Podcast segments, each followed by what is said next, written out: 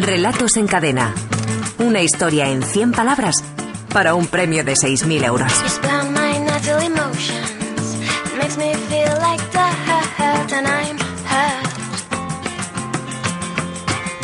Faltan 20 minutos para que sean las 6 de la tarde, las 5 en Canarias. Entramos ya en nuestra cita semanal con los relatos en cadena. Ya saben, este concurso que pusimos en marcha hace unas cuantas temporadas aquí en la cadena SER y cuyo ganador se lleva cada año ni más ni menos que 6.000 euros. 6.000 euros por relatos de 100 palabras. Hoy tenemos una cita importante por dos motivos, porque estamos en Jaén, rodeados de amigos, de amigas, de oyentes, y porque tenemos un jurado muy especial para decidir quién pasa, quién gana esta, esta final mensual.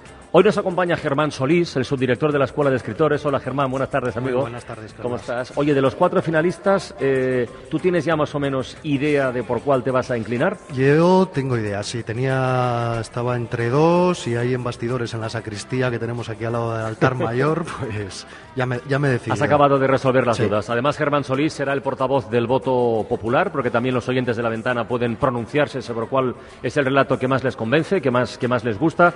Y hoy hemos invitado, como casi todas las semanas, a un librero, que hoy tenía que ser forzosamente de, de Jaén. Saludamos a José Luis García, el dueño de la librería Metrópolis. José Luis, buenas tardes, bienvenido. Hola, buenas tardes. Que yo quería saber de entrada si el librero nace o se hace. ¿Tú estás en esto por vocación, por necesidad? ¿Desde hace cuánto tiempo? Yo creo que se hace. Como todo. Que se hace y en tu caso, ¿cómo, ¿cómo fue ese proceso? A ver. Bueno, yo tenía, como casi siempre ocurre en la vida, varias, varios caminos y decidí este. Y bien, me va bien. ¿Cuánto tiempo llevas? 31. 31 años. Pedro Melguizo, que es el jefe de informativos de Radio Jaén. Pedro, buenas tardes. Hola, ¿qué tal? Podrá dar fe, porque además eh, yo creo que José Luis ha sido y es todavía de vez en cuando colaborador de, de la radio, habrá contado muchas historias, habrá ocupado muchos minutos hablando de lo que nos gusta, que es de, de literatura, de relatos cortos o de, o de novelas largas o, o, de lo que sea. Metrópolis es de esos lugares de referencia en una ciudad, ¿no? Claro, la librería de Jaén desde casi de toda la Nosotros vida. preguntamos, Es esa, ¿eh? Metrópolis. Preguntamos a Pedro, oye, Pedro, ¿a quién traemos? Y, fui directo Metrópolis. y dije Metrópolis. y además muchísimas muchísimas historias que nos ha contado, cosas que él mismo escribía e incluso colaboraba en la radio antes de la propia librería. José Luis, ¿sois librería generalista, especializada en, en- en- en algo concreto? No, en ciudades como Jaén es difícil especializarse, entonces la librería es una librería general, ¿no? Donde se encuentra un poco de todo. Tenemos nuestras preferencias, lógicamente, pero bueno, hay que satisfacer a los lectores, ¿no? Y hay que tener de todo.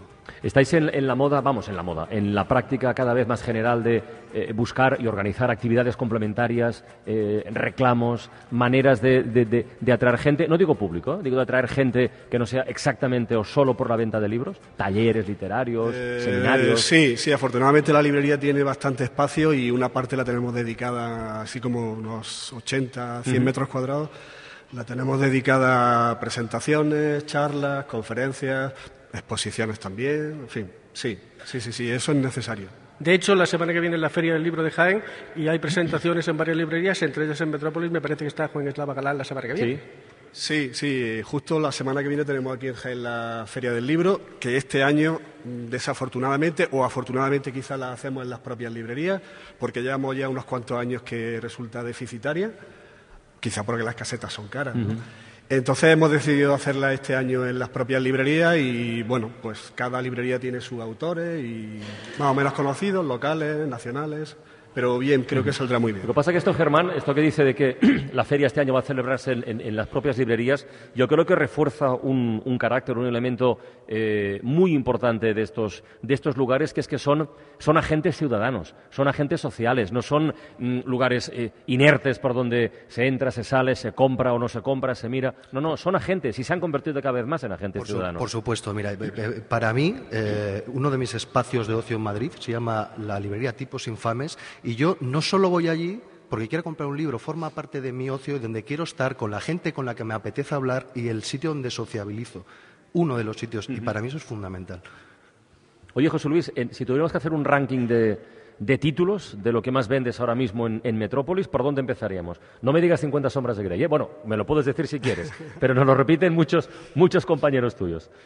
Bueno, la verdad es que 50 sombras de, de, de Grey Se vende, se, se se- vende. se vende, pero ya menos, ¿eh? ya menos. Afortunadamente el mercado editorial siempre es muy importante y continuamente hay títulos que solapan a otros, ¿no? Pues bueno, lo que pasa que yo creo que en nuestra librería y en Jaén, y me imagino que en el resto del país, hay dos autores que, que vendemos bastante y que son Juan El Lava y Antonio Muñoz Molina, ¿no? Y son su... Bueno, el de Juan El Lava es La Mula, que no es exactamente su último libro, pero bueno, tiene que ver con, con, con la película que recientemente se ha estrenado y que él ha, ha, hecho el guion y demás y que recientemente estuvo aquí en Jaén presentándola y que yo creo que es una historia interesante, recomendable y que hay que conocer, ¿no? Y el último de Antonio Muñoz Molina, pues este libro que no es una novela, que es un ensayo, que este sobre la situación actual, ¿no? Todo lo que creíamos, eh, bueno, no recuerdo el título exacto, pero vaya. Yo quería preguntarte, José Luis, esa, mi pregunta era por ahí. ¿Tú has notado que en estos dos, tres últimos años eh, hay más interés por el ensayo, el ensayo económico, político, de crítica social? Sí, sí, por supuesto, la situación actual, que es tan grave, yo creo que ha llevado a muchísima gente a, a informarse y a informarse lo más cercanamente posible a la realidad sobre todo estos temas de economía, de política y bueno, todos estos libros están surgiendo como mm. setas y se están vendiendo muchísimo. Y sin ¿eh? embargo, la ficción y la novela parece más necesaria que nunca también, precisamente por eso, ¿verdad? Sí, es que la ficción siempre se vende, ¿no? Necesitamos la fantasía también. ¿Tú, qué estás leyendo ahora? ¿Qué libro, aparte de los que más vendes, además de los que más vendes, qué libro nos, nos, recomendarías? Sí, bueno, yo estoy leyendo ahora un libro de Henry David Thoreau, este escritor norteamericano de mediados del siglo XIX, Walden, ¿no?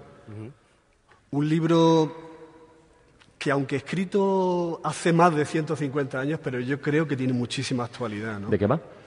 Pues eh, Thoreau que, él decía de sí mismo que era un místico, un trascendentalista y un filósofo de la naturaleza, eh, se retira, se retira durante unos cuantos años, dos concretamente, se retira al campo, no quiere saber nada de nadie, se construye su propia cabaña, eh, cultiva sus propios pimientos y vive durante dos años solo, entre comillas, y construye una vida, digamos, al margen de la sociedad pero intentando mm, eh, sacarle el máximo a la vida, ¿no?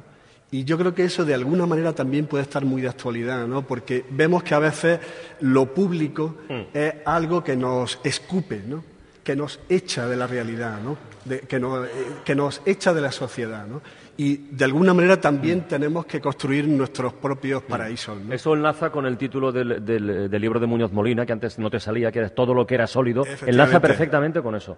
enlaza perfectamente con eso. Pues José Luis y yo estamos compartiendo en estos momentos lectura. Yo también estoy leyendo Walden y, y redundaré en lo que dice. A mí me parece un libro que su vigencia es que en un mundo en el que lo que manda es el consumismo, para mí la lectura de Walden es como eh, vivir eh, al margen del consumo. ¿Y Pedro Melguizo se está releyendo algo de Miguel Hernández? Seguro que sí. Ahora mismo sabe lo que estoy leyendo. el, libro que publicó hace poco Santiago Userón, El ritmo perdido, que es un ah, estudio oh, de la música negra. Estuvo en la radio contándolo. Fantástico. Desde el siglo XV hasta la actualidad, pues voy más o menos por el siglo XVIII-XIX en este momento. Y también estoy leyendo, yo que soy muy aficionado a la música, un libro que publicó también hace poco Diego Manrique, que recopila crónicas y artículos del país. y que es un cotilleo masivo musical sumamente interesante. ¿Y no te apetece lo de releer a Miguel Hernández ahora? Ahora que se está aquí en esta, en esta casa, en el Centro de Estudios Genenses, catalogando el legado. Además es el momento, efectivamente. Hace menos de un año la Diputación Provincial llegó a un acuerdo con la familia. Había muchas historias en Orihuela, que es donde estaba el legado. Demasiadas historias. El legado finalmente está en este mismo edificio, además, en el Instituto de Estudios Genenses, y hay muchísimas cosas muy interesantes, desde las cartas que le escribía Vicente Alexandre hasta muchísimas fotos familiares. Un dibujo de Boro Vallejo, compañero en la cárcel, por cierto, de Miguel Hernández, que es además la imagen en blanco negro más conocida eh, del propio Miguel Hernández, las cartas a su mujer, a Josefina Manresa, escritas, por cierto, en papel higiénico de la época de la cárcel, e incluso también una lechera, le llevaban leche para intentar cuidarlo, y él sacaba poemas en esa misma lechera a la calle y primeras ediciones de libros.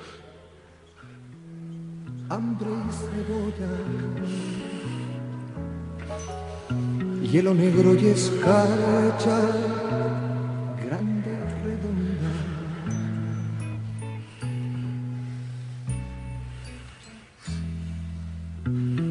la cuna del hambre mi niño estaba. Con sangre de cebolla se amamantaba. pero tu sangre escarchada de azúcar, cebolla y hambre.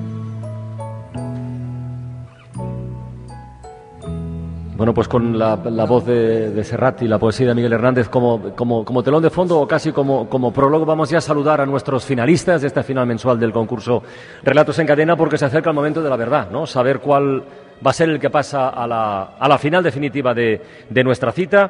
Saludamos a Vicente Fernández, 41 años de Logroño, delineante, aunque ahora mismo está en paro. Vicente, buenas tardes. Buenas tardes. ¿Qué tal? Vicente? Te mandamos un abrazo grande desde, desde Jaén. ¿Nervioso, ilusionado, las dos cosas? ¿Perdona? ¿Que cómo estás? Si nervioso, ah, ilusionado, vale, las dos corta, cosas. Perdona, no, es que aparte tengo un catarrazo tremendo y no os oigo bien, pero bueno. Pues que tengas muchísima suerte, Vicente. Vale, gracias. El segundo finalista mensual, Ernesto Ernesto Ortega, 42 años, es de, de, Calahorra, pero vive en Madrid desde hace mucho tiempo, 15 años. Es redactor publicitario, aunque trabaja en una empresa de marketing directo. Ernesto, ¿qué tal? Buenas tardes. Hola, buenas tardes. Bienvenido, amigo. ¿Cómo vamos de ánimos? ¿Qué estamos leyendo ahora, por cierto? Pues estoy leyendo un libro, se titula de antología y es de microrelatos. Es, eh, bueno, aparece mucha gente, casi todos los ganadores del sí, programa señor. creo que salen Sí, ahí. señor, mucha gente que ha participado que, en Relatos en sí, Cadena. Pues sí, a ver, muchos participantes habituales también. a ver, a ver si te incorporas, Ernesto. Que tengas muchísima suerte. Está Vicente, está Ernesto y está Rafael. Rafael Olivares, 61 años, es de Alicante, está prejubilado desde hace un par de años. Antes trabajaba, y lo comentamos en su día, en una entidad financiera. Rafael, buenas tardes. Hola, buenas tardes, Carla. ¿Hemos salido en bici hoy a correr? Que el último día comentamos que eran tus Pues- aficiones. Hoy me tocaba bici, pero cuando he salido estaba lloviendo, así que la he vuelto a, a casa y, y he salido a correr un rato. Con el cangurito y bien, ¿no? Me encanta lo de correr bajo la lluvia a mí también. ¿Cuántos kilómetros has hecho? Pues eh, eh, suelo hacer hora y media, que vengo a hacer unos 13, 14 kilómetros. Muy bien, Rafael, que tengas mucha suerte, amigo. Y el cuarto finalista es Gustavo Adolfo Romero, tiene 37 años, es de Madrid, trabaja en el parking de, de un hotel. Hola, Gustavo, ¿qué tal? Hola, buenas tardes, muy bien. Aquí estamos trabajando trabajando, un poquito, sí, estamos sí. trabajando, ¿verdad? Sí, sí. sí. Bueno, si pasa algún coche y tiene que esperarse, que se espere un momentín, que tampoco bueno, ocurre nada, ¿eh? Ahí lo luchamos. Muy bien, que tengas mucha suerte, Gracias. amigo. Bueno, pues vamos a dar lectura a los cuatro finalistas, a los cuatro relatos, micro relatos, sobre todo uno micro, micro, micro de verdad, y luego elegimos al ganador. El primero, el de Vicente Fernández, se titula Manduca, y presten atención porque va muy rápido. Disfrazado de vendedora de manzanas salió de la trinchera. Esa noche, la tropa cenó con pota.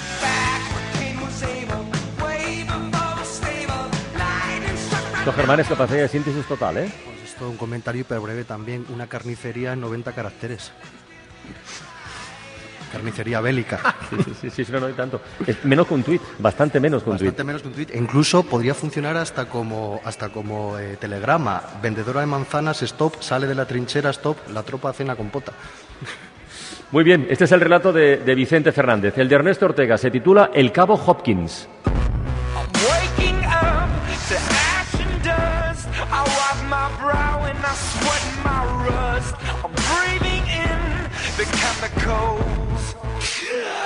Esa noche la tropa cenó con pota y el teniente nos leyó la Biblia en alto, insuflándonos valor. Cargábamos y descargábamos los fusiles con los ojos cerrados y jugábamos al póker, esperando la batalla. Algunos mostraban fotografías y hablaban de sus familias, conscientes de que no las volverían a ver.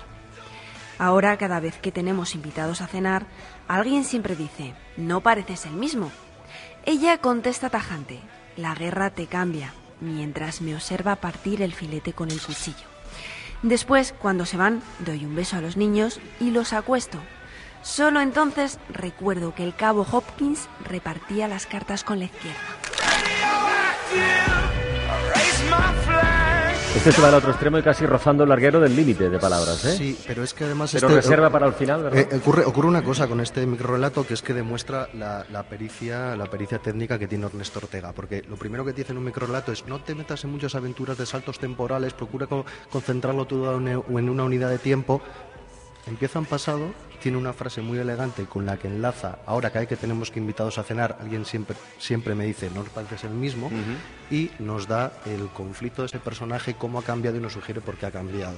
O sea, eh, hay que tener técnica para saltarte esa regla y que además funcione. Yo ya lo hecho comenté en su día, este relato me recordaba un poquito a Mad Men. ¿eh? Quien, quien, quien siga la serie ya sabe exactamente por dónde, por dónde van los tiros. El relato de Rafael Olivares lleva por título Necesita mejorar.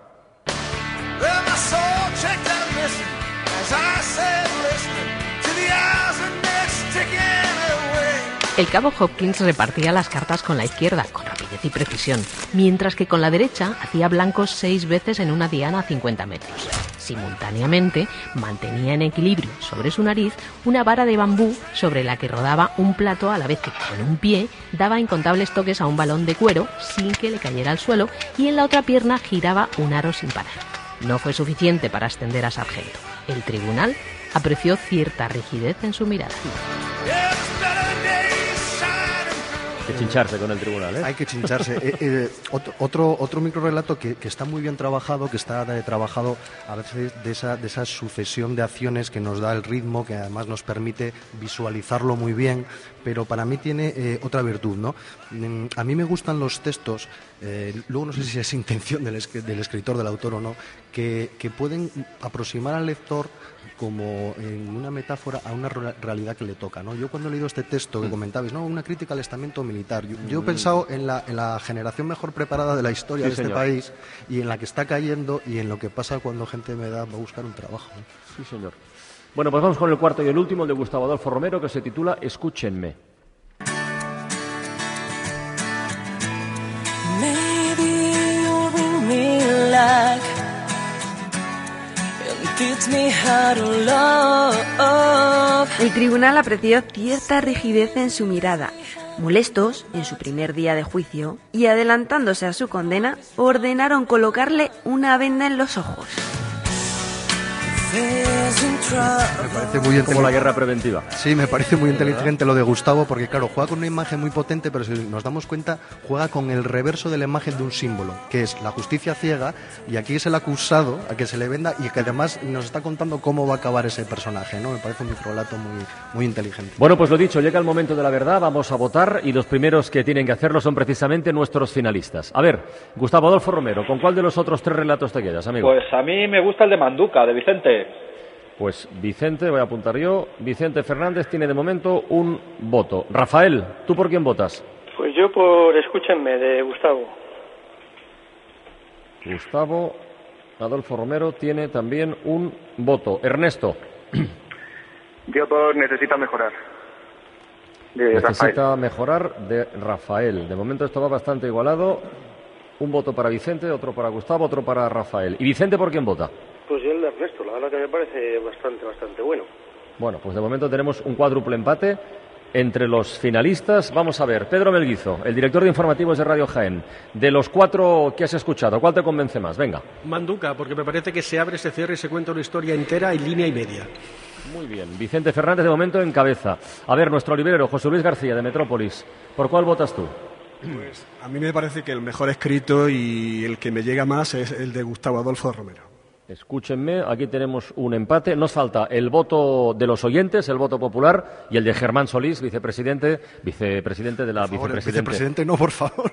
subdirector de la Escuela de, de Escritores. ¿En qué estaría y en quién estaría yo pensando?